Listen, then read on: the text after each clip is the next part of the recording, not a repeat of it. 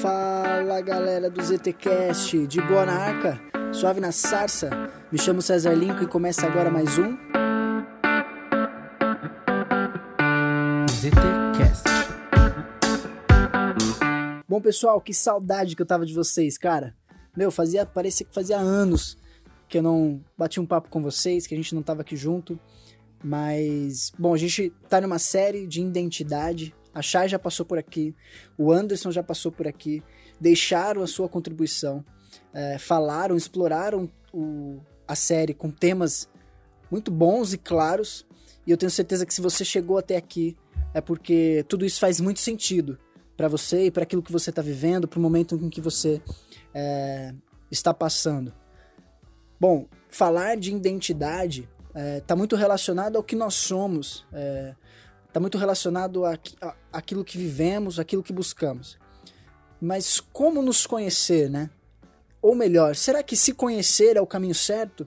Mas nós não precisamos ser imagem de Cristo? Então, quanto mais me conheço, mais distante de Cristo eu tô. É, é um grande dilema que a gente coloca na nossa cabeça. É, essa identidade, esse autoconhecimento, muitas vezes vendido aí pelo mundo afora como algo totalmente pagão ou algo totalmente é, desvalorizado ou descrenciado, se é que essa palavra existe, é, tem deixado muitos de nós católicos confusos. Será que devo buscar outro conhecimento? Será que se autoconhecer está no processo de santidade? Então, um pouquinho disso que a gente vai falar é, nesse podcast, nesse, nesse som, nesse áudio.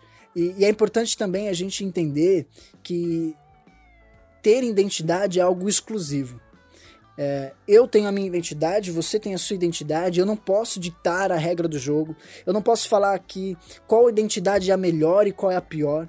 É, precisamos entender que identidade, e aí como talvez até a imagem né, do, dessa série vai nos retratar, é algo como a digital dos nossos dedos. É algo único.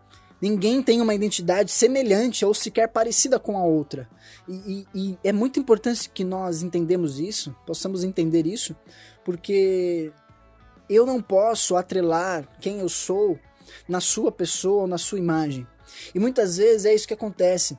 É muitas vezes a gente caminha em prol de algo, então nós, católicos apostólicos romanos, caminhamos né, em direção ao paraíso, caminhamos em direção à santidade e a gente intitula como uma única via. Entendo o que eu estou falando, Jesus é claro que é o nosso único mediador, mas é importante nós dizermos dos, das diversidades de carismas que existem na nossa igreja. E não existe uma única certa todas se complementam e todas nos levam a Jesus Cristo.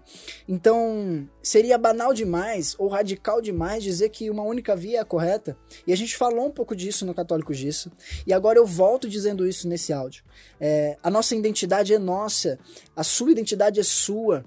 É, e tá tudo bem essa busca do autoconhecimento. Santa Catarina de Sena, ela tem uma frase que faz muito sentido para nós nesse áudio. O caminho para atingir, veja bem, o caminho para atingir o conhecimento verdadeiro e a experiência de Deus é este: nunca abandonar o autoconhecimento. Veja que os nossos santos, né? E aí a gente está falando da Santa Catarina de Sena, que, é uma, que é uma doutora, ela nos ensina a importância de nos conhecer. Só podemos ter uma identidade se nós nos conhecemos a ponto de dizer qual é a nossa identidade. E assim termos um relacionamento verdadeiro e genuíno com Deus.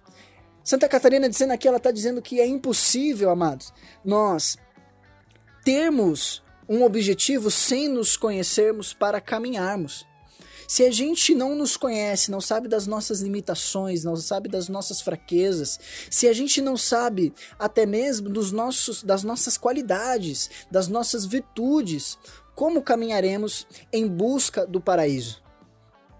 A gente tende a cair, a gente tende a tropeçar na primeira, na primeira dificuldade, na primeira tribulação. Então é de extrema importância, e não sou eu que estou dizendo, não é o Anderson, não é a Shai, é de extrema importância que nós nos conheçamos, que nós saibamos quem somos, para que nós possamos caminhar em direção ao paraíso. E isso nada tem a ver com buscar semelhança no irmão que está em ascensão, no irmão que fala que tem palavras bonitas, ou pregações eloquentes, ou canta muito bem, ou ministra muito bem, ou enfim, eu não estou dizendo que a gente não pode ter referências. É claro que a gente pode. Os grandes santos são provas disso. Eles tiveram referências, eles são nossas referências. Mas é de extrema importância que nós não nos percamos em busca dessas referências. Nós precisamos entender, ter uma referência é diferente de ter é, a sua trajetória, porque a sua trajetória é somente sua e de mais ninguém, entende?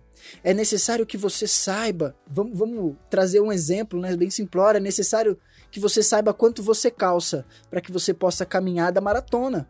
Tá entendendo? Então o autoconhecimento é justamente isso. É você saber qual tênis se adapta melhor nos seus pés para que você possa caminhar em direção ao paraíso.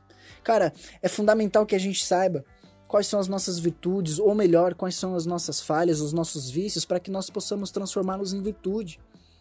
E, e, muitas vezes a gente busca é, no outro quais são as nossas falhas, ou a gente busca no outro quais são as nossas virtudes, sendo que o outro não sabe quais são as nossas falhas, o outro sequer sabe quais são as nossas qualidades, muitas vezes. Então, é de extrema importância. E é importante também dizermos que uma frase, né? Eu vou para, para parafrasear uma frase de Santa Teresa d'Ávila, que ela fala assim: "Todos os danos provêm de não nos conhecermos devidamente". Ou seja, às vezes a gente cai em um mesmo erro, às vezes a gente tropeça, às vezes a gente tem aquele pecado, né? É, que a gente não consegue passar por ele, vencê-lo, né? E, e, a gente já se confessou inúmeras vezes, e aí você já viu pregações de X pessoa, ou você já leu um texto de N pessoas, e esses textos tentam te trazer um, um uma maneira de passar por isso, ah, um testemunho de que eu passei fazendo isso, X, aquilo sendo que é, só existe uma maneira de passar por aquilo que você está passando, que é a sua maneira. Talvez as pessoas possam vir com conselhos, pô, cara, e se você fizer assim, assado? Mas a gente não pode tomar isso como uma verdade absoluta e nos cegar, ou seja, nos proibir de ter um, um autoconhecimento, um conhecimento de nós mesmos, ou até mesmo achar que a nossa é, fraqueza vai ser sanada com a maneira que o outro lida com uma fraqueza que é dele. Entenda que a gente tem o nosso próprio caminhar. Entenda que a gente tem o nosso próprio modo de agir. A nossa identidade está muito atrelada à maneira com que a nossa, o nosso corpo, a nossa alma, o nosso espírito se relaciona com Deus. É importante nós entendermos que a maneira com que você se relaciona com Deus é totalmente diferente da maneira com que o César se relaciona com Deus e tá tudo bem. É, eu tenho, né, um breve relato, né, para contar. Eu tenho um sério problema de rezar é, o Santo Terço, por exemplo. Cara, é muito difícil para mim o terço. E, e, é, não digo que o terço em si ele é, ele é difícil, né? A complexidade do texto, mas eu acho um, uma oração maçante.